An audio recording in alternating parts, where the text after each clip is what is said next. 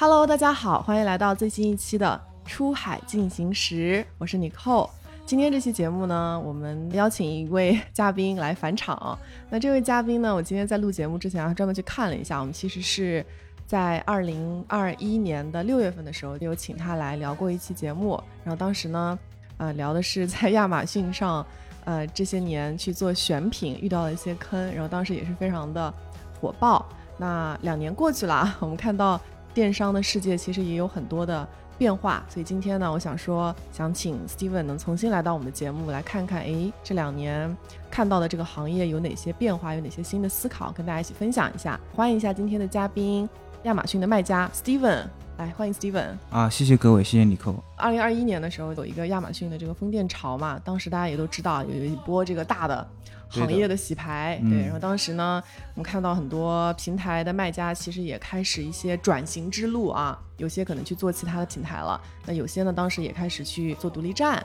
另外就是一个大的环境呢，就是在过去几年疫情的期间，海外的这个电商的渠道真的是发展非常的迅猛，也在这样的一个大的环境下吧，我们看到其实有一大批的亚马逊的卖家开始启动这个独立站的这个渠道。其中也不乏就是有亚马逊这样的一些大卖。那两到三年过去了，我觉得我们节目很关注就这部分卖家的一个转型之路啊，就很好奇说，哎，亚马逊卖家在做独立站的这个业务的时候，他们到底做了哪些尝试？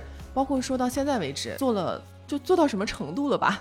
就是活得怎么样了？我觉得这个可能是我们今天就想要一起去探讨的一些话题。要不我们还是先从亚马逊开始聊起吧，因为毕竟 Steven 你们现在还主要在亚马逊上做生意嘛。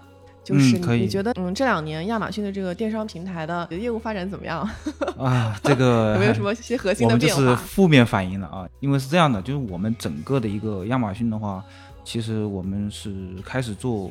到现在为止的话是大概五年的时间啊，我们这个品牌，呃，大概二零二零年确实是是一个分水岭啊，也就是把妖魔鬼怪都打出来了。因为我们电商平台本质它是个流量生意，因为我们在二零二零年确实是一个非常大的红利期，是啊，说个不好听的话，你只要做了亚马逊，那时候基本上大概率都能起来哈。但是我们是还得要准备嘛。那到二零二一年之后呢，那关键是我们整个的一个流量急剧下滑。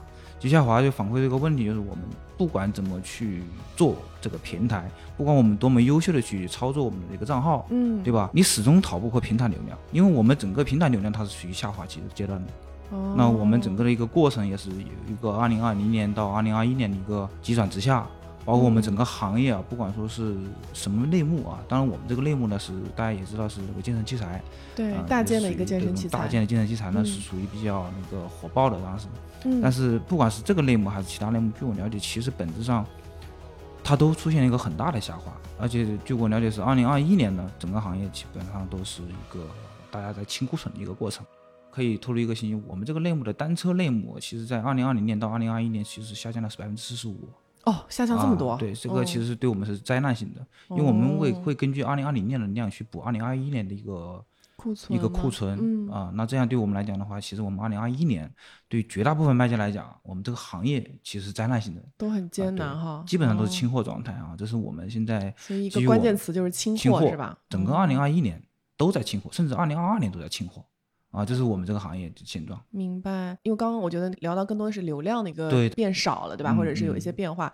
政策呢？比如说，对于亚马逊的卖家，有没有更加友好啊？还是更加苛刻了？从大的方向上讲，政策来讲的话，我觉得是两方面嘛。首先，第一个的话，肯定是更加合规了，不仅仅是美国方面，嗯啊，美国方面这是好事儿啊，美国方面的更加的一个合规，包括欧洲方面的、日本方面，包括税务啊，包括包装法呀，包括合规性的一些政策啊，都陆续出台。我觉得这个是对合规性的一个大量的一个提升嘛，就是把那个门槛变高了。这是第一个，第二个呢，就是我们还有一个卖家也更有保障。对卖家有一个，就是把以前一些像 VC 的一些功能啊，全部放出来了，包括我们的后拼的一些选选品工具啊，包括一些品牌分析工具啊，啊，包括一些引流的一些工具啊，我觉得这个东西之前是一些付费工具里面啊，就是一些第三方付费工具里面用的东西。其实本质上，其实说，如果你现在把亚马逊后台的一些所谓的一些 ABA 的一个工具，包括我们的一个。呃，关键词洞察分析的一个工具，全部都已经用好了之后，其实本质上来讲的话，说实话，你没有必要去用外面的一些第三方选品的和就是就是不要再去花钱了。哎，这个这个这个 费用是可以省掉的。其实你你要多研究后面的后台的工具，它是免费的工具，而且是教给大家一个小技巧，对，嗯也是肯定是比他们要更精准的，这是一定的，对。所以我觉得这个也是跟卖家的来讲的话，表面上是更友好的，但是本质上其实来讲的话，它能让你更加卷起来的，都要学。是吗？对呀、然后你再淘汰一下，我就给大家出了个题嘛，我把工具都放出来，谁学的好，谁用的好，那谁做的好，那我就扶持谁，对吧？那你其其他的就淘汰掉了，怎么感觉啊就是创造一个卷的机制啊，让你们自己玩儿是吧？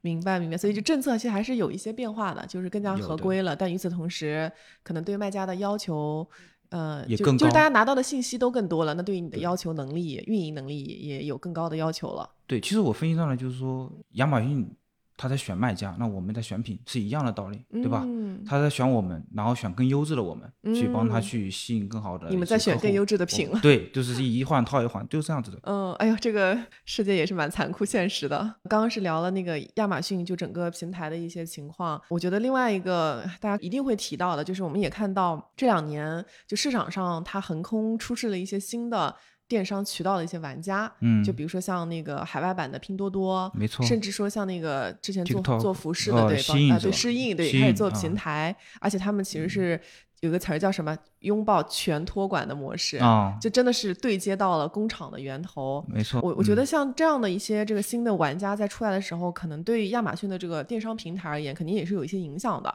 因为嗯毕竟突然间这个流量这么猛，或者势头这么猛，我我其实也很好奇啊，就是从一个亚马逊平台的卖家而言，我不知道你们的体感怎么样？就比如说有没有觉得你们出单的这个单量啊，或者是有没有一些呃冲击比较大的一些品类？其实对于我们这种大件和高客单价来讲的话，还好是吧？其实也还好，因为不管是现在目前的一个呃势头很猛的那个美版拼多多啊，还是说我们的一个 TikTok，哦那个 TikTok 的商城是吧呃，马上可能全托管了。其实我最近也在看那个西音的那个入驻啊，其实对于我们来讲的话，其实影响不是很大，特别是行嗯 Timi 那种美版拼多多的话，对低客单价的。啊，对那种玩具类的小三 C 类的配件这类的东西，可能说，呃，两三百斤啊，我就可以下单的这种啊，可能对这些卖家来讲的话，冲击可能会比较大。嗯，对于我们来讲，其实还好一点，还好，主要是因为你们的客单价高嘛，对几百美金，本来也不是那个平台在主要在推的因为你做几百美金的东西或一百美金左右的东西，大几十美金的东西，它它不适合做嗯海外版或者那个海拼多海外版拼多多，嗯它不大合适。对，明白明白，所以你你就是了解到，可能跟一些同行嗯交流，就是一些低客卖玩具的单价的，哦对，我就不嗯是之前有跟你聊关于我们杭州那边，其实有一家也是专门做玩具过亿的啊，就人民币的，其实还是蛮大的一家买家，其实跟我关系还挺不错的。然后他们前段时间跟我交流说，问我、啊、还在做电健身器材没有啊？跟他聊了关于我们这边的情况嘛。嗯，他的意思就是交流一下啊 交流一下，其实也蛮苦的，因为他们的那个广告的话，包括他们的一个投入，其实已经远远超入超出了疫情之前的水平。哦，那啊，远远超出了。他们的对他们的那个广告投比已经很高了，所以他们在慢慢的在淡化这一块，因为他们对玩具的价格的话冲击力很大，就是美版拼多多嗯，我觉得玩具里面可能也分啊，因为有一些玩具它是属于，比如说有 IP 有 IP 啊的就贵呀。哦你你刚刚说那种应该我刚刚属于没有说就是没有 IP 的，你要 IP 授权的话，那个很难。真的是客单价比较低的，就没有利润了，或者是是根本就没有单量了。对，就是澄海货，就是哦就是潮汕那边的，所以其实还是确实对于一些类目，就是是有比较看类目的明显的冲嗯，击。看内幕的。所以你身边有在做 Temu 那个海外版拼多多的朋没有我这边都是做呃那种亚马逊的、沃尔玛的偏哦多，大家还在观望是吧？可能觉得还是不太合适。美版拼多多这个其实嗯，不大友善，是吗？啊对我我也现在不大看了一些友善，呃对卖家很不大友嗯善，对对感觉对对，不断的去压价格，骂的声音会比较多我觉得大家也都确实挺不容易的。是。对，刚才是聊了这个大的环境啊，要不我们回到你你们家做的这个品类吧？刚才也稍微嗯提到一点，就是咱们做的是大件的室内健身器材的这个品类，然后它的客嗯单大概是在100美金一百美金，对，其实是比较贵的东西。Steven 也有讲，就这个品类其实是在疫情的时候，它是有一波疫情的红利的，是的，但是现在因为已经是后疫情时代了嘛，大家生活都回归正常了，所以这个品类的它的这个不论是目标的市场还是用户，其实也有一些很明显的变化。是你要不给大家讲一下你们目前的看到的一些情况？你们只以前是主要做做美国对吧？我们是这样啊，就是我嗯们在二零年的时候呢，其实我们的主要的一个市场还是美国，那时候产能也有限嘛，基本上是放弃欧洲和日本，哦，啊就只做美国美国了，因为我们那嗯产能是不够的，因为美国那时候太猛了。明白。那我们 二一年时候，我们转向之后，我们的产能扩大之后呢，我们那时候二一年其实我们的整个的一个美国也是占到百分之八十五左右哦啊，，其他国家很少，因为也没有太大的一个增量没。有时间跟精力去管，还是说主要那时候还有疫情的延续一会儿哦，，对，而且国内也在疫情，对对对，那时候转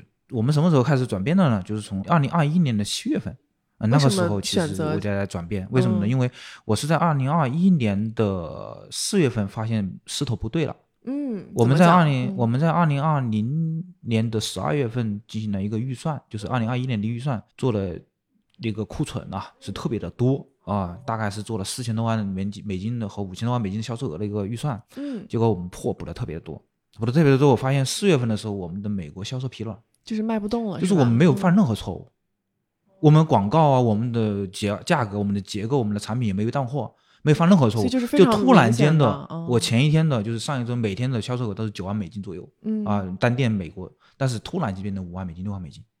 那就对于我们来讲，我就突然发现一个问题，就是不行，我们立马要叫停工厂生产后。那个时候，我们就把大量的工厂端的一个库存和备料全部转化为了日本订单和欧洲订单。那当时你啊为什么就瞄准了说日本跟欧洲是有订单的呢？因为很简单，因为大家还在很多人还在往美国里面冲。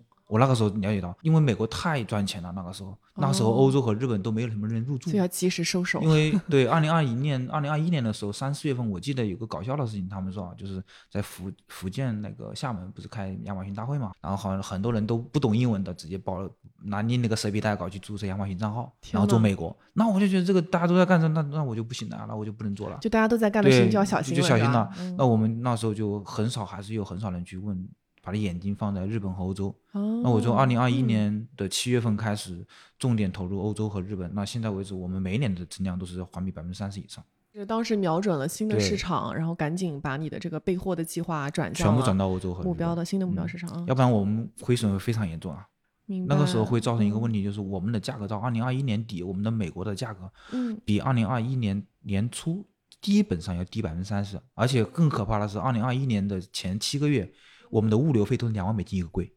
天哪，嗯嗯，那是双向的那个，我的价格卖不上去，我的成本在急剧升高。我很好奇啊，就当时你做那个决定的时候，你就是依据你刚刚说那些判定嘛，就有没有要跟公司去商量，就还是你就立马就觉得这个东西不对，我就今天要做立马叫停了。，立马叫停，然后跟老板这边的话就商量这个事情，我们能不能做转向？因为之前做的预算的话，美国的预算是做的非常非常高的。嗯，我的这个势头不行，我们没有犯任何错误。但如果说你你犯过错误，你有明显的错误造成这个流量下滑，或者说你的你的你的销售额下滑，哦所以你还是比较确定的，就是一定不是我犯错了，市场的原因。对，一定不是我犯错了。哦那我觉得你当时那个决定做的还是比较及时的。理性分析一下嘛，那对对对，大家可能都进去了，明显感觉到我们整个市场各种产品，然后低价的都都都出来了，那就被分割嗯了你的蛋糕了。对，所以我们这一块的话就及时就调整。嗯嗯，所以啊现在就是其实是你们这个产品有一个主力市场的变化了，就是美国也是重要的，但是可能不像嗯之前。我们现在美国只要有百分之四十的销量，哦，就就欧洲跟日本，欧洲、日本。加起来其实超过美国的。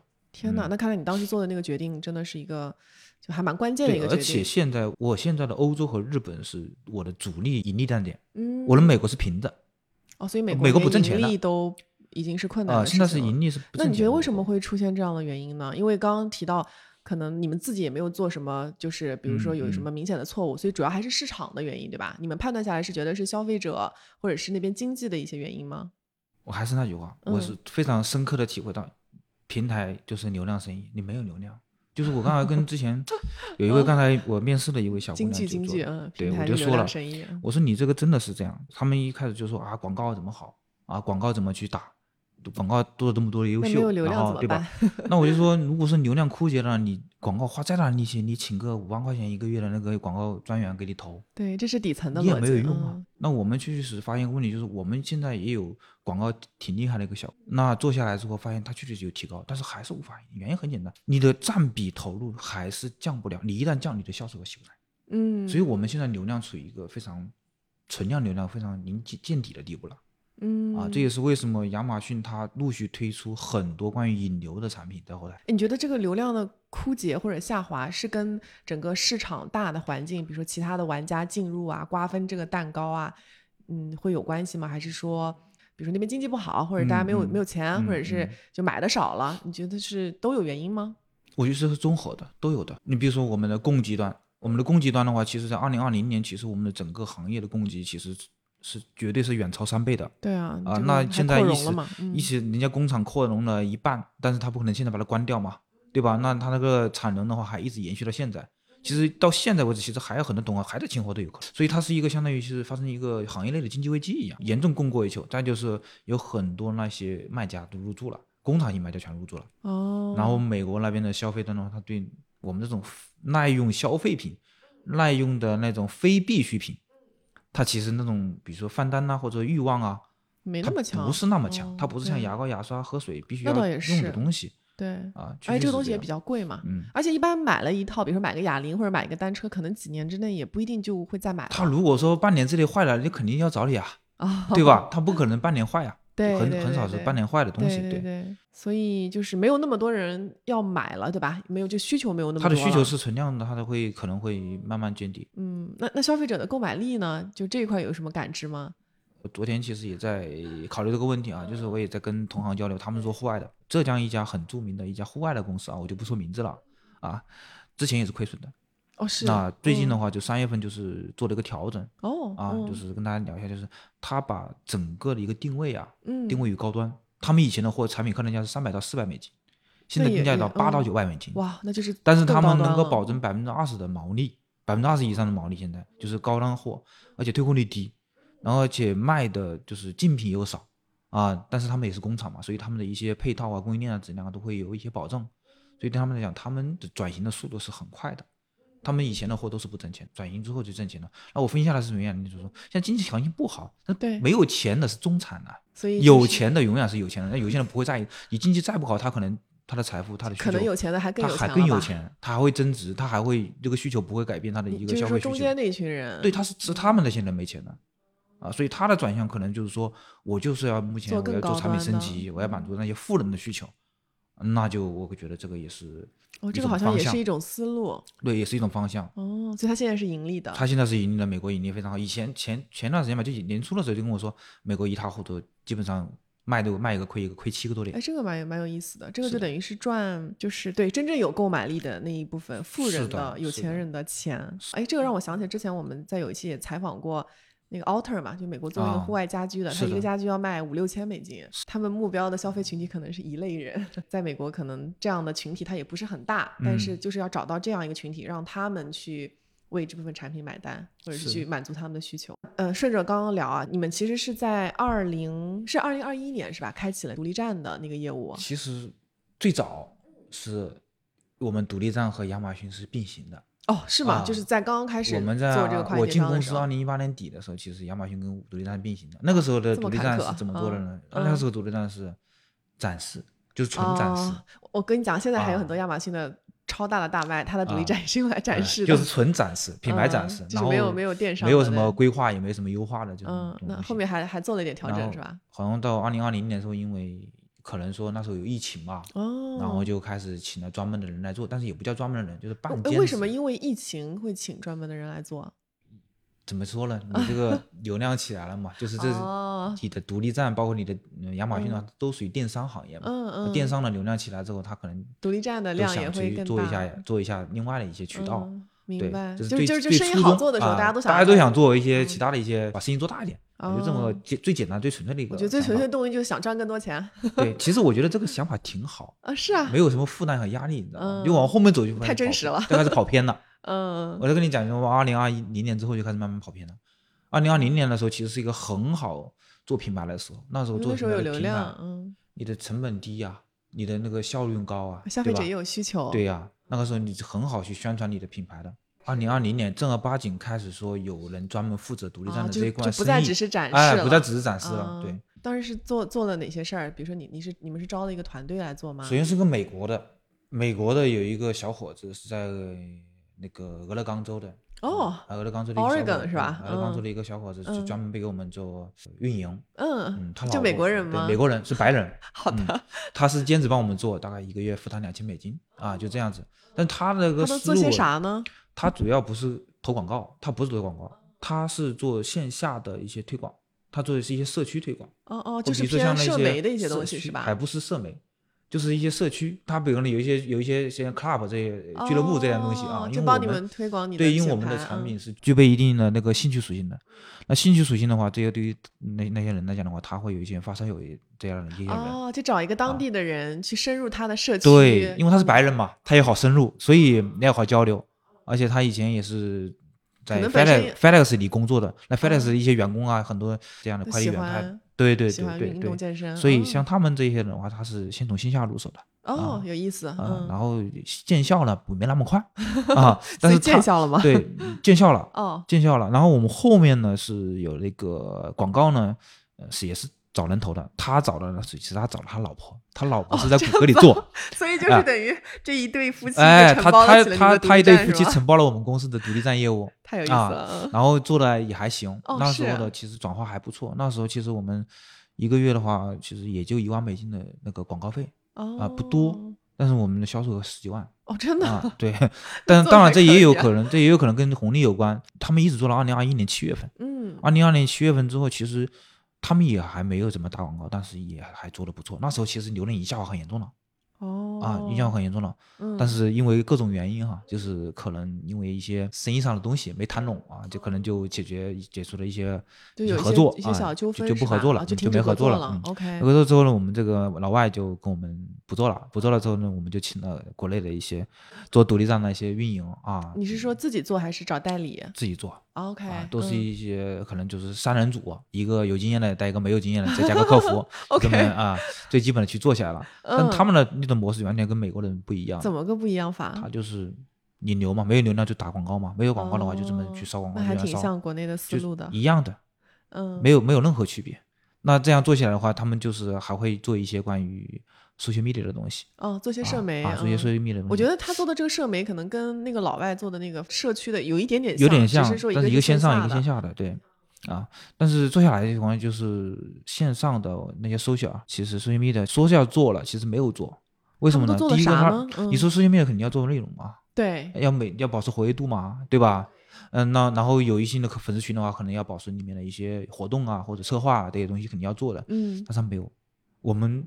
就主要做的是 social media 方面的一些最最基本的管理，因为他们也不懂，啊，招来的人也不是那种特别资深的，啊，都是些小白或者在国外留了几年学，然后回来做了一些人，也没有什么经验的，招了一些人。他们没有特别资深，没有特别对，所以人很重要。他招人其实并不是说特别专业的人，啊，不专业的人，这是一个。嗯。第二个就是像我们做做独立站那个时候，其实并没有说想想的太明白啊，就是没有想太明白。就大家都一开始说，二零二零年我们是为了什么？为了去增加我们的收入，去扩这个平台，也是啊，为了转化，也是蛮纯粹 的。我对我们的我的转我的我的目标就是转化，我的目标就挣钱。但是这个目标和这个转化的话，其实本质上来讲，你后续你疫情过后之后，没准你就达不到你的预期了。嗯。那你这个定位就错了，从一开始。那你们后面调整定位了吗？最近在调整。哦，就是已经过到二零二三年了，才知道我我独立站这样去搞下去，这样一个配置，这样一个组织架构去搞下去的话，我没法做个转化，我转化做的很差。OK，所以当时的首要目标还是做转化，但是当时好在它还是有疫情的红利，对，然后延续一段时间啊，也比较好做。但是后面呢，没有这个红利了，打回原形了，就打回原形了。还是同样一批人马吗？还是说自己换了团队？换了一批。但是我一直觉得，就是有一个问题是什么东西呢？就是还是没想明白的，就是我做转化，我做转化，我来源于流量嘛，对吧？那我的流量哪来？从哪里来呢？对呀，我流量哪里来？那我流量要么就广告嘛，对对吧？要么就要么就我的私域流量嘛，对，那有吗？关键是广告又不肯烧，不肯给你预算，然后呢，私域流量没人管那个社媒，哦，没人去做这一块儿。那这个私域流量的积攒的话，无非就是我亚马逊的一些可能这可能的一些售后的服务的一些一些客户啊，他可能带着自己的邮箱，带着自己的个人 IP 地址信息，然后我们可能抓取到，可能比较少吧，拿得到。你要想到，我们其实从二零二零年到二零二三年，我们少得有个五六十万的订单了。五六十万的订单，我看售后率的话，大概百分之一的话，大概也有几千个啊，几千个这样的售后的，我可以把它转化为我的一个嗯潜在的一个用户的，就是我的那个后面在做粉丝的一个用户的，嗯，就是把不好的东西变成好的都有可能，嗯嗯嗯，对吧？可以去做一些尝试，对，做一些尝试，这是一个。第二个，本来独立站在这些年的话，其实有大概一万多个到两万个的那个呃客户名单名单嗯，它是可以去去做 remarketing，去做一个这样的，嗯比如说再营销的嗯，对吧对对一些这样的营销的啊，如果有人把它拎起来之后，你不要去急于转化，你拎起来之后，然后我要展示的东西，各个渠道都可以展示，不一定说我嗯非得在你的独立站上去成交，没有人重视这一块儿。但我觉得是非常非常重要的，就是甚至说最重要的一块的东西，没有人去深耕，对，反倒有花大量的钱专门请人去做比较那种捷径的方法，就是 KOL 带货，KOL 不直播哎，，说到这个 KOL，哎呀，我我觉得那卖家其实都蛮喜欢跟 KOL 去合作的。你自己会觉得它是一个比较捷径的这样一个方式吗？我觉得，我觉得是捷径，但是你要有条件啊。因为我我我个人嗯觉得啊，就是说嗯你现在目前我们合作下来的 KOL，嗯，其实对我们的带货能力是很差的。为什么这么说呢带带货能力很差的，就是那种比较头部的大的 KOL 的话，他不，他首先他对你的产品是很有甄别性的，很有选择性的，这第一个。他你不是说他能给你带来多少，是你能够给他带来什么，他考虑是这个，并不哦是钱的问题啊，这是一个。嗯而且还有很多人他，你可以跟我合作，我也看中这个产品，但是你的能不能不打你的品牌，是打我的品牌，个人 IP。就是啊嗯明白，就是 KOL 在这个过程当中，他也有他想要去他想要的东西，东西而且往往他想要的东西跟我们是冲突的，那那想办法去比较大找一个平衡点呢，比哦较难是吧那？我们就会找一些比较小的，啊，那比较小可能又带那不起来就永远在里面卷起来了，哦那你的效果永远是很差的。对所以这一块的话，其实我们一直没有去突破，而且每次花了很多钱，花了很多的一个经费去做这一块的话，效果真的很差。嗯，所以你们公司可能目前，比如说对于一些拉流量的投入，还是在 KOL 这块儿，对吧？但是也觉得自己对做 KOL。包括社媒也有，我们做过一次英国的一个，其实是很成功的一个。嗯，给我们啊分享一下。嗯、呃，英国的有一个就是，倒不是把流量或我们的一个订单到导到了那个独立站，反倒是我们的亚马逊啊、哦啊，嗯是这样。我们当时也是我们的品牌团队，嗯突然间有一个英国的一个大概有一百万个订阅量的一个杂志，专业杂志啊、联系到我们说可以帮我们去做一个关于呃这样一个推广，或者是嗯写个 review 什么的写个写不是 review，blog 就是写一个大概一个 channel blog 这个东哦，西。写写推荐篇文章啊，写篇嗯文章推荐推荐信这样的这种东西，然后的话大概是三千英镑，哦，啊就是你们要付给他这个呃，钱，三千英镑左右嗯。然后问我做不做，我觉得当时我说我们尝我们尝试一下，尝下来之后呢，当时我们定档期定在了什么时候？定在了那个秋季促销的前半个月。嗯嗯，就啊有点像是哎帮你们做正好我选那个选选那个地嗯方，选那个嗯地方选了之后呢，结果发现我们那一段时间的流量，平常啊，就是我们我们当时推的是一款哑铃，二十五公斤的哑铃啊，嗯嗯，平常我们这个 listing 像英国的一天的那个自然 IP 和广告 IP 合起来的话，嗯流量可能就四百五百，因为英国嘛，嗯突然嗯七八千，就是一直对七八千十几嗯倍。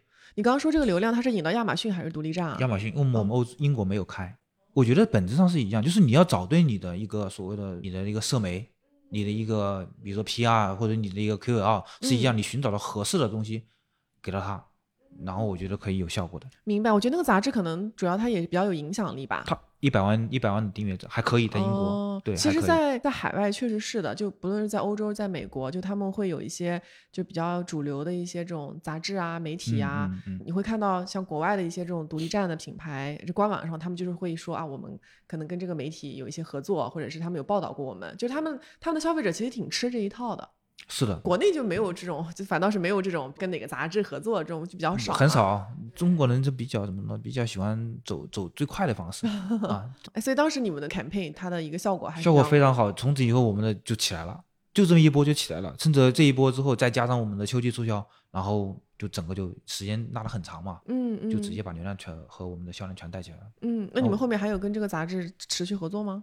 嗯，后面还有，但是说实话，我们后面的话就是他可能说有有点像要离起价的一个、一个模哦式，因为他也知道可能说我们再重新找他，肯定是我们这边是吧？呃，做的比较好，嗯反馈是什么样的，这个后续的话就没有再嗯开展，因为我们已经做好了，达到我们的目标了，嗯，对但至少第一次还是比较很成功的。英国这个是很成功的一个，所以给大家的一个呃分享的点就是，其实还是要找到适合你的对找到适合的。所谓的媒体啊，或者是媒介也好。其实有一点啊，就是我们在中间，其实我们国内也在做，国内的 KOL、KOC，包括一些种草的一些服务，包括博客，包括我们的小红书、微博，他们同样能级的 KOL，他们就能推起来，我们就推不起来。为啥呢？然后我当时我在年会上我就说，我说我说是不是因为我们的那个消费，就是那个不同国家的那些文化背景或者一些习惯不大一样，国外的一些 KOL 可能他的一些粉丝群对他的粘度可能没有那么，他们的粉丝趋于理性一点，不是那么的感性，就是没有像国内这么很很疯狂，是吧？对，很疯狂。就是国内的话，可能说我有个几万粉，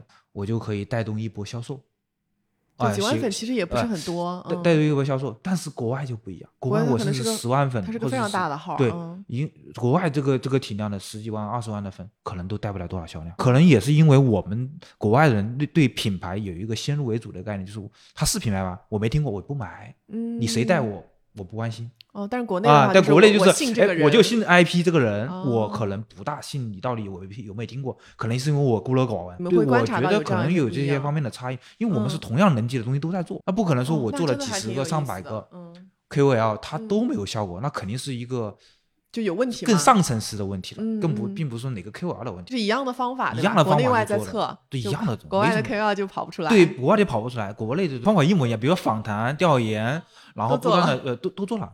然后一个星期找多少 KOL 的标准，然后 KOC 找多少个，然后然后写多少博文啊，在哪里发布，它都是有的。但是唯我觉得唯一一个不确定就是我们对国外的这些嗯不是很了解，那些平台那些媒介不是特别了解，那没有国内那么烂熟于心啊，就是驾轻就熟。就国内咱们都知道嘛，而且没有一个时差，对吧？我觉得这个事情如果说同样给到外国人，有个外国人去干预这件事情，去办领导这件事情，我觉得国外的可能会。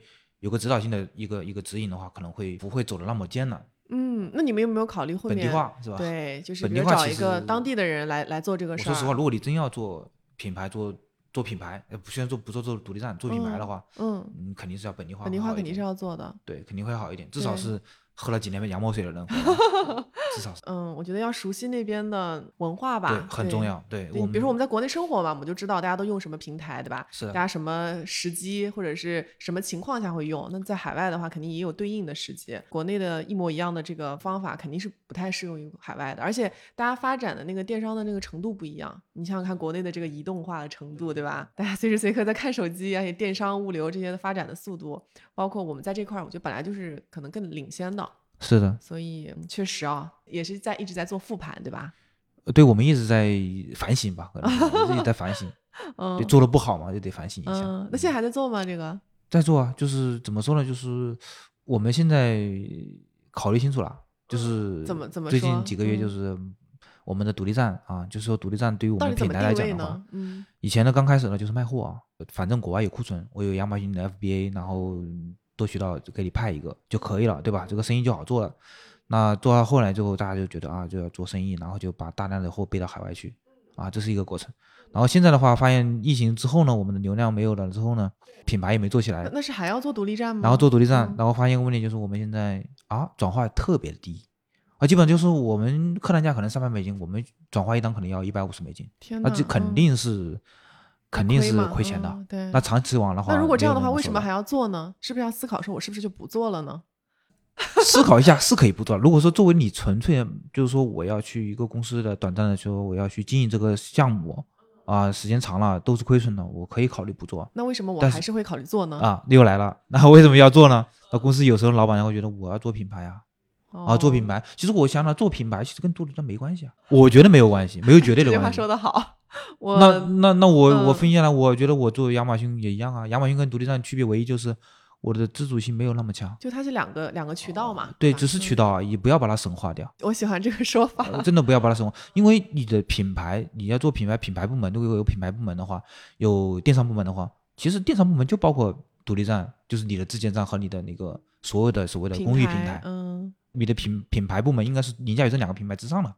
就是上层的，不是你这个下层的品牌，到最终目的是要给这些平台赋能的。对，我同意这一点。对，这是核心。所有的现在你的渠道做了一些，比如说为品牌做了一些，是什么为品牌？美誉度嘛，美誉度和那个知名度嘛。你先有美誉度有知名度，那我们现在平台做的美誉度和知名度就是单量嘛，然后让人家用了，等人家说你好嘛。嗯啊，对吧？好的，那都是为那都是为品牌做支撑的。嗯，所以我们的顶层设计一定是品牌，我要做做出去，对吧？下面啊，下面有各种，我要去为品牌做的各种服务，我要让品牌大家都知道，我让品牌大家都都觉得我很我很好，那我这个品才叫一个品牌嘛，否则你叫什么品牌呢？是，你对独立站的理解比较比较理性，就我觉得还是很多人对于做独立站还是有一些情怀。你就把它当做是，哎，我公司要不要做一倍啊？我公司要不要做 VC 啊？我公司要不要做？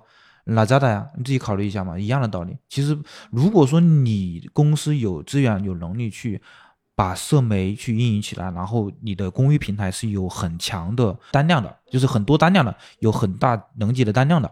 然后你在这个单量的过程中，你能够适当的把一些公益平台的一些客户，通过一些渠道啊，把它可以积攒到你的私域流量里面去，这是可以做的做得了的。但是前提条件是：第一个，你有人做；第二个，你的公寓平台，你的哪怕是你的独立站，是有很大能级的单量。所以第一步一定是多单量。对你单量是基础。对，一定是多单量，否则没有人去，你的私域流量是没有的。嗯，它也起不来。挺同意你刚刚说，我我觉得就是比较理性的在看这个事儿。嗯，独立站它也是一个销售的一个渠道之一，之一就是它不能完全等同于我今天做独立站，我就一定要去做品牌。是的，我们到现在还看到两码事，很多人都这么觉得。我们到现在还看到很多做独立站的卖家，他还是比如说站群的这样一些模式。我想继续接着问啊，做这个事儿很难，嗯，但是呢，你们还是觉得要去做。但是呢，你可能会理性的先把它定位成一个渠道，对对，然后但是在与此同时，我去看我怎么把我的品牌就是构建出来，嗯，然后用品牌拎清楚了，然后它来赋能你不同的渠道。纵观整个行业啊，你就会发现，其实有很多亚马逊的卖家，尤其是一些大卖，我觉得他们在一定程度上其实尝试过做做独立站的。亚马逊做的好好的，他为什么不继续把亚马逊做好而去做独立站？因为我觉得做独立站跟做亚马逊，它是对你的能力啊，就是对于你团队的要求是完全不一样的。就为什么卖家要自己去难自己呢？其实我说实话，其实其实我有个不恰当的比喻啊，其实我个人觉得其实有一个情节在里面的。哦，其实我们在做电商之前，就是我们做电商平台之前，其实很多外贸公司其实有很多那些外贸公司其实是有自己的自建站的，很多情况是这样子的，是有的。怎么说呢？就是。起起初啊，就是大家都是有一个情节在里面，就是像一个初恋情节这样的，是吗？我觉得我能够掌控的东西啊，有个初心在里面。我我能够掌控的东西，我觉得安全，我有资源有时间来对接这个东西了，那我就去尝试一下，为何不可呢？他为什么把独立站的要求搞得那么高？其实他还是有一个做了这么多年的企业，他还是觉得我要做品牌，那我品牌我要我要有自己的流量，我要有自己的一个掌控的东西。因为如果说万一打个不好的听的比方。如果说所有的电商平台全部对你的卖家开放所有你在你这里下订单所有的客户信息，但前提还是可以的啊，那我为什么要做独立站？那就没有必要了。对，就是因为这些信息不会对你开放。对，我觉得核核心就是这个。所以核心就是卖家算就在平台上做生意还是有点慌的，对吧？或者是有点不安的。你的一个所有的动作你必须符合平台规则。哦。啊，那你自建站的话，我只要围绕着我的平台理念啊，我我有掌控感，我很有安全感。然后我能走得更远，然后我也更有价值。你的你的节奏你也可以自己去把控，你也不用去适应平台的游戏规则，你可以定义自己的游戏规则。是的，是的。哦，那那你会不会觉得，就是越大的亚马逊卖家，他他这个不安会更多呢？我我觉得就是，如果说你要大到十几亿美金的了的话，可能说上百亿的规模的，我觉得这个倒不是很担心，因为你这个已经是一个比较大的一个体量。嗯嗯。你在你在当地的那个平台上，其实你是一个受潜在保护的一个对象。对吧？那那肯定是这样子的啊。但是最可最最最担忧的，其实就是像我们这种一两个亿、两三个亿能币的，其实我觉得这个就就其实挺慌的。如果有一个可以自己更可控的这样一个平台，一定会愿意去做一些尝试。一呃，即便知道它很难，或者是不那么容易做。嗯，刚才是说，嗯，有一些做亚马逊的大卖。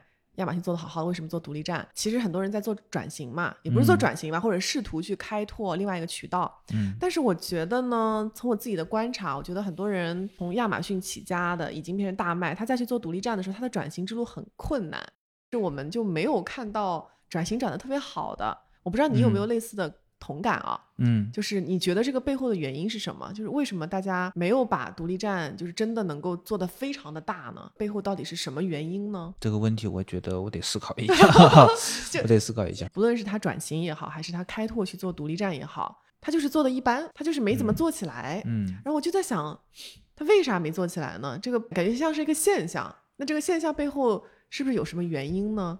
就比如说，因为你是卖家嘛，我就我就很想从你的角度就听一听，比如是你的思维方式吗？还是团队的匹配啊？是是这样，就是我们就是一个经典的案例啊，就是很经典的案例。因为我们其实有有一段时间，其实我们的亚马逊做的是不错的啊，包括现在为止还可以。对。然后我们一直做独立站呢，其实也是很坎坷的啊。那就拿我们来举例的话，说个不好听的话，思路是不一样的。就还是我们我们现在嗯如果说拿我们亚马逊的思路去做独立站，包括很简单，我们现在同样一道图，那我在亚马逊上展示的要求和我独立站上展示的要求是不一样。那如果说要用品牌的基调来定义我们这两个图的基调要一样，那如何去平衡这个点，嗯，对吧？那这个背后是不是公司给到的一些资源的匹配资源的资源的话，它匹配的话可能会出问题，可能是会出问题。？OK，这是第一个。嗯第二个的话，就是如果说你要做品牌，你两边的话都要去那个维护好你的产品线，嗯，你如何去搭？你是要卖一样东西吗？你定价要一样吗？对，你定价要阶梯，还是说我独立站非得比你便宜多少？还是如果说你独立站比我要一样的价格，那我客户为什么要去独立站下单？如果我搜了谷歌，我直接搜了这个品牌，我可能点到亚马逊的链接，也可能点到你店铺链接，那我亚马逊有亚马逊背书啊，对，为什么我在我独立为什么要独立站下单嗯，对吧？就是这些问题你要先想清楚。对啊，嗯那我们后面现在目前为止，我们现在定的策略是什么？是我们把独立站的价格略低于我们的亚马逊的价格，但这样又背离了一个观点，就是如果同样产品，同官网和你的那个旗舰店不一样的价格，那你是什么品牌？对对消费者可能也会比较它困惑吧就很，他就嗯其实不是品牌，你就是到哪里价格都不一样，对不对？嗯我甚至会怀疑你哪个是真，哪个是假。所以这就涉及一个你的产品线，你是要统一掉，还是要差异化一点？嗯，包括这啊个策略到底要怎么呃、对对，就有很多。嗯然后还有我们平台上，平台是平台自己给流量的呀，绝大部分流量都是给你的，是你自带流量的平台。那我们做事情的心心态是，说实话是有一种捷走捷径的心态的，但独立站不是。独立站是你要自己去找流量对，量。你说你是嗯找流量，你独立站无非两个流量，就是你广要么广告嘛，没有人过来流量的，你广告打流量嘛过来，对要花钱啊，转转化率非常低啊。所以你重心点还是就我要建立自己的私域流量。但是亚马逊不一样，亚马逊我们所有的平台上，我们现在还是重点依托了平台流量，所以平台永远是平台流量为主啊，你自己能做的其实很有限。明白。所以我听嗯下来就是，可能还是思维方式，对不对？就是两边的这个生意，你可能已经适应了，或者团队已经适应了亚马逊的这个思维节奏方式跟节奏，对，这个游戏规则。然后你嗯现在想要让自己一时半会就是很难转过来的，就就是是超脱出来，然后换到另外一个节奏里面，其实所以就会出现很多问题，就是如果说我是以前做亚马逊的，我突然说啊，现在也没有市场上做很多人做独立站的，我跑去做独立站，嗯我第一时间打广告，肯定死，如果打广告肯定赚，肯定肯定会钱，因为你什么都没做，打广告对。你工具上你是必须另起器嘛，对，嗯，你所以现在要把所有的准备准备工作做好，你才能去做这个事情。亚马逊它是平台上它是把所所有的流量工作都已经做准备好了，嗯。你直接去去抓就好了。抓哦，就行所以这个节奏其实是完全不一样的。一个是找，一个是抓，哦，这是两个不同的东西。但是你在做独立站的时候，你可能会带着亚马逊的思维，以为可能是一样是的但是你可能就会踩坑。所以这个思维的转换其实是比较难的哈。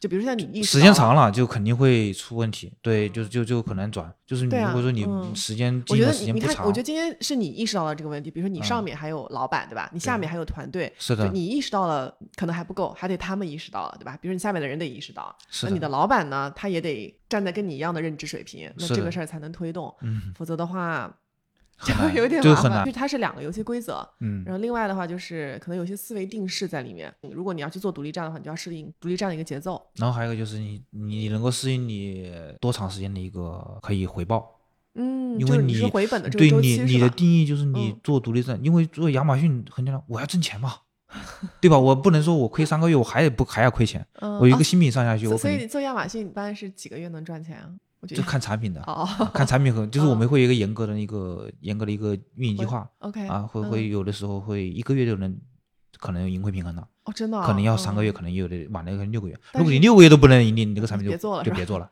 那那你是说独立站那？独立站你这个你说实话，你嗯真不一定能够盈利哦，啊！你所有的流量你要你要怎么你所有能够转化吧定性就是大很太强了。多 OK，对，就是就取决于你能不能抓到有效流量，能不能找到有嗯效流量进行转化。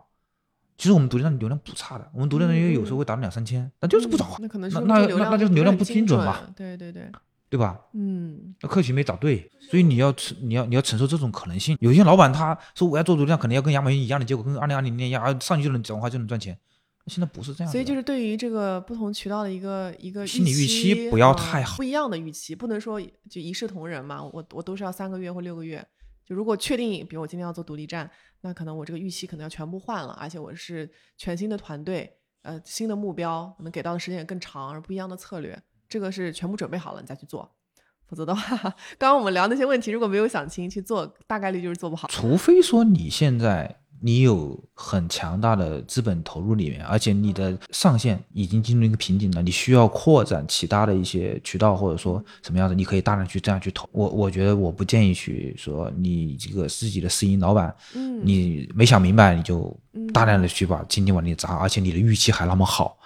我觉得这个得打个问号，嗯，真的是这样，就是不要有些问题确实要思考清楚，考虑清楚，你再来开始对考虑清楚，包括也要做一些预期的调整，嗯。但是我我其实也也看到，但我觉得这样案例可能比较少，就是一些亚马逊跟独立站都做的比较好的卖家，嗯嗯，你身边有这样的同行吗？你觉得很少。很少很少，我这边倒有是认识的，就是之前跟你讲的那个关于那个耳机的，要不你给大家分享一下？对我觉得这样的案例可能不是很多，不多，嗯，但也是根据他们的老板来的嘛，也可能是留学回来的嘛，就是做那个猫耳耳机的。啊，国内还就在上海这边，具体哪家我就不讲了。卖猫耳耳机的，就是二次元性质的那种，就是很卡哇伊的。好的。然后就是在市面上，打的应该就是特定的人群，就是做二次元的，零零后的。哦。啊，就是很时尚，但是不便宜啊，很贵的，大概一千块钱左右的。人民币吗？啊，人民币的口头口头戴式的，就跟品牌货差不多的，不便宜的。啊，然后的话做的还不错，他天猫也在做，啊，国内他独立站也在做，嗯，他是最后做的亚马逊，最后做的平台。就是先做自由，他是先做自由渠道，但他的自由渠道也不是最先做的，他是先做社媒。哦，就是他是先做发烧友的，社媒上打出。他在一一九年到二一年这三年深耕了美国市场的社媒，各个主流的社媒渠道，主要是 ins。他 ins 上大概我大概是几月份啊？今年二月份吧，今年二月份跟他们聊的时候，他们的 ins 账号有十三万粉丝。哇哦，十三万粉丝。TikTok，TikTok 是四十多万粉丝。哇，好厉害！然后的话，他们一直在做内容，对，一直在做内容。然后他们内容起家，先把品牌给打出来。嗯，对他们用什么承接呢？其实他们的承接其实就是独立站。他们独立站不是主要用来去做交易的，就是第一个转化，偶尔成交可以。他们一直是抱这种心态去做的。然后国内做的比较早。嗯嗯，它是国外的社媒和展示性的独立站，嗯，加上国内的国内的那个天猫、淘宝这些平台，嗯，同时做到二零二一年之后才开始做亚马逊。那他就是刚刚说经营社媒是经营了多久啊？两年多，就前期就是在对他们大概五六个人做内容，做做一些这样的一些运营，独立站加上社媒运营，嗯，就是五六个人。这个思维我觉得还是蛮。然后它现在一个现在的一个状况是什么？就是大概是百分之三十到百分之三十五直接收品牌进来的，就是它的亚马逊店铺，你的流量，比如说是大概一一个月是十万个 IP 的话，大概有三千，是百分之三十五，三万五千个都是直接搜他的品牌进来的。对呀，那说明在社媒上的内容应该确实做的做的是不错的，宣传是是有声量的，是不错的。对，哦，然后的话，这样亚马逊也喜欢啊。对，亚马逊也喜欢你，你也喜欢亚马逊，这个是哦，真是哎，还真是，就是你有自己有自己，你有自己的品牌的流量过来，也相当于给亚马逊带流量了。而且你在亚马逊上，你也不用跟别人去卷那些大词了，卷品类词了，是的，你有自己的品牌词嘛？所以他们的广告其实就没有怎么花太多。哦，所以暂时来讲，前期就是通过这样的方法，先把自己的铺垫好打出来了。对他对我的感触很深的，就是我刚才就是之前一直强调，就是我们先把所有的东西先铺起来。广告就是我们做要做品牌的话，卖家的话，就是先把我们品牌要做的东西，比如说我们要把独立站的那个渠道要做好的话，怎么解决你私域流量问题？嗯，你解决私域流量问题的话，你所有的渠道不仅仅是独立站，你都是游刃有余。嗯嗯，特别是现在亚马逊呐，所谓的一些公益平台卷的那么厉害的情况下，你有私域流量，那只能说是锦上添花呀，那就可能解决你的瓶颈问题了，你就跟别人不一样了。对，我觉得他这个思路确实挺值得借鉴的。包括我是我是深有感触的。包括我觉得他，你刚刚说他在 T T 上有很多粉丝嘛，其实我觉得也是，就借着平台的流量，你可以去做一些好玩的内容嘛，就大家都相互依存啊。对，不要功利性那么强嘛，他就玩，大家都是一个群体。对，因为平台也想要有好的内容，他们也要做的更大。对，关键是你不要在转转化的时候，你的老板能不能承受这两三年五六个人的团队没有转化产出，只有内容产出。你刚刚说的是老板本人在做吧？对，这情怀，他是因为他是个富二代，我知道很有钱，可能自己也喜欢这些东西。对啊，他不缺钱是吧？他他在这一块儿的话，他水到渠成的这种感觉，思路我觉得很好，就是思路对，值得借鉴哎，就是先在社媒上把这个品牌的声量做起来，然后再去其他的电商渠道平台上去赋能啊去做收对啊割，对嗯，所以他们现在亚马逊也会做，他们亚马逊做的还行，现在嗯才做了两年多挺好的。嗯。我其实也了解到有一些就是做呃自建站起家的啊。呃一些品牌，对。是真的是做成了品牌啊，啊。它也会换一个壳子，去亚马逊上做，啊就亚马逊也是会作为它的另外一些电商渠道，我就觉得这是一个挺讨巧的一个做法。对，因为亚马逊上有流量嘛，干嘛不做呢？是的，对，国内我是觉得我们周边接触到做独立站做的比较成功的，包括整个电商整个系统都做的比较完善的，我觉得还是蛮少的。对，包括你刚刚分析分析的那个案例，它背后也有一些它，比如说你刚刚讲到那个男生可能在在国外嗯他本来就、肯定肯定有一定资源，对啊，肯定是有资源，然嗯后可能本身又喜欢这个东西，然后创业的这个资金的储备啊，可能也会嗯比较足。他们现在已经拿到嗯快手的投资了。嗯，那那确实还挺值得关注的一个项目。最后一个问题吧，你想跟行 Steven 探讨一下，因为因为我觉得跨境电商的这个世界真的变化 太大了。嗯，我想起来上次我们上次这样坐下聊天，应该两年前嘛。你想正想看那个时候对，正好两年就那个时候的世界跟嗯现在不是这样的。那那个时候，对啊，你们这生意做的 这红个红火火红火蒸蒸日上啊，你说的还扩容嗯，这个工厂还那个各种一供、二供、三供是吧？都出来对对了。然后到了今年，你看就是市场格局有很大的变化，然后又有一些新的这个平台起来，包括你们做独立站也做了一些尝试。就我很好奇，就是作为一个卖家，就是嗯怎么样保持与时俱进呢？因为我觉得这个行业嗯变化真的太快了，我觉得对，我觉得我觉得与时俱进的话，我就怎么样能够敏锐地我觉得与与其嗯我要去跟上所有的与时俱进，我还觉得更重要的是我能不能以好好修炼不以自己嘛不变应万变，真的是这样。因为为什么呢？因为如果说啊，在这个环境不好的情况下，变化莫测，然后你又抓不着，对吧？那你只能自己修炼自己，比如说修炼自己什么？第一个，你在这个行业里面，我能不能因为我今天看到户外好卖，我就卖户外的，我今天就把健身器材给放了。嗯，对吧嗯我觉得人一辈子二三十年的工作机会，其实能转变机转变那个命运的也就四次到五次机会，每五年一次。你能够深耕五年吗？能够深耕五年，我不觉得这五年你一点机会都没有，你肯定有机会，这是一个。嗯，嗯第二个的话，如对你嗯一定要深耕你自己熟悉的类目，你自己熟悉的那个优势。比如说你是工厂，你的优势在供应链，在于你的一些产能方面，对不对？那你把你的产品质量做好，那你把你供应链做好，嗯你做好你的产品创新，我觉得这个是你不变应万变的重要的东西。那如果是我们贸易商，那我们就加大我们的一个创新能力。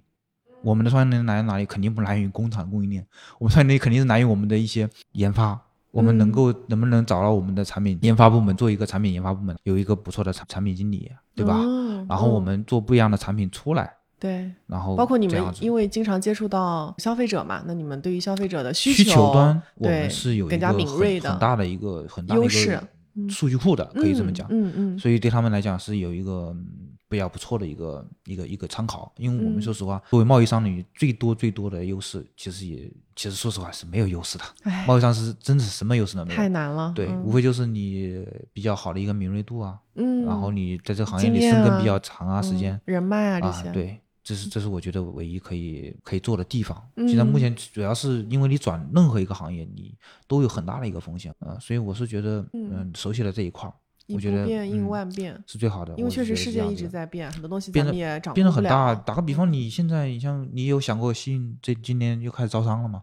他以前他就是个做自建站哦，的，适应对。对啊，是是是，而且他也不是，我觉得我觉得很有感触啊。而且那个海外版拼多多的这个横空出世，我觉得很多人都对啊，我当时我以为是开玩笑了，突然我靠，好猛，他不是去年九月份太猛了，半年嗯九点半年的时间直接上 top 三啊，是太猛了，真的。所以我觉嗯。得整个的一个行业来讲的话，肯定是越来越细分，肯定是越来越细分。比如像西印的话，它我看到他最近的重点的十个招商类目，全部是围绕吸引这个品牌的场景做的，对对对对对吧？它不会有什么园林的，也没有什么那个叫什么那个还是主那个要跟这个时尚啊跟时尚潮流女性为主的。嗯嗯，因为这就是他擅长的东西嘛嗯。我觉得这个嗯它这个基本上就是把他的那个品牌已经定位到平台这层次上了，嗯嗯，我觉得很好啊。他这个就是细分很好，是吧？对，细嗯分真的很好。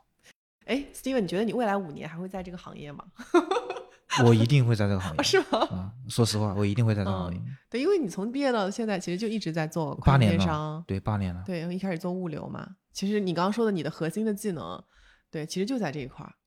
对，嗯，可以这么讲。因为我现在我我是在等一个机会的。哦，是吗？我是在等个机会。我觉得我三到五年之后，肯定肯定还会有一个机会。嗯，就是像二零二零年那一样。啊，你肯定会是个人的还是个人的？哦，一定不是说因为整个行业因为发生了一个供需关系的变化。嗯，我可能我觉得我个人会有一个这样的机会。五年一变嘛，我觉得我已经有差不多快两个五年了，都有变化。嗯，我觉得我还会再等一个。对，我我觉得你是个还挺长期主义的人，就就不要不要老是我我就见过很多人很聪明啊，很聪明，然后脑子坑你光啊，挣的也也有很多钱，但是呢，没过几年换来换去换来换去，嗯，全换没了。嗯，对，我觉得人还是要找到自己核心的技能，然后在这个行业当中，其实要有一定的这个生根的时间。是的，去慢慢的去积累你的这个资产。没错，你换来换去，你可能什么都错过了，是错过了，不是说没得到，是错过了。嗯嗯。我很想跟你聊天，因为我觉得你就是一个特别实在的人。我我不喜欢藏着掖着，我能够我能够说的我。嗯，然后我觉得你身上也有一些就亚马逊卖家一些特质。我是一个草根亚马逊卖家，是一个亚马逊卖家的草根精神很严重。这个草根精神就是就特别真实嘛，比较踏实、比较务实的这样的一个形象吧。好的，行，谢谢 Steven，啊，谢谢，跟你聊得非常开心。然后我觉得你的分享肯定会对我们的听众朋友很大的一些帮助。相相互学习吧，我反正就是个负面的形象，怎么成功我可能说不大清楚，但是怎怎么去失败的，大家避避坑，对，帮大家避避坑。嗯，谢谢 Steven，好，谢谢，谢谢大家，我们下一期节目见，拜拜，拜拜。I'm just out here solo mente, pretty dizzy. From the world spinning faster than it should be.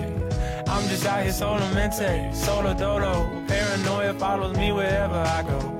Sola, sola, sola, solamente Sola, sola, sola solamente Sola, sola, solamente Sola, sola, solamente okay, Mrs. Counselor. You seem to be counting up reasons why my backbone's so soft, no vertebra. Then I went vertical. All of my accomplishments just went virtual. Google me, bitch, my name so searchable. Go ask G's, big on Yelp. Five stars, please, awards on shelves. Every time I say I'm good, do I mean well? Helping every other person except for myself.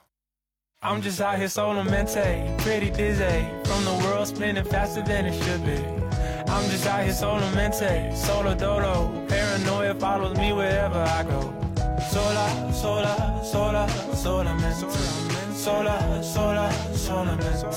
Sola, sola, solamente. Sola, sola, solamente. Yeah.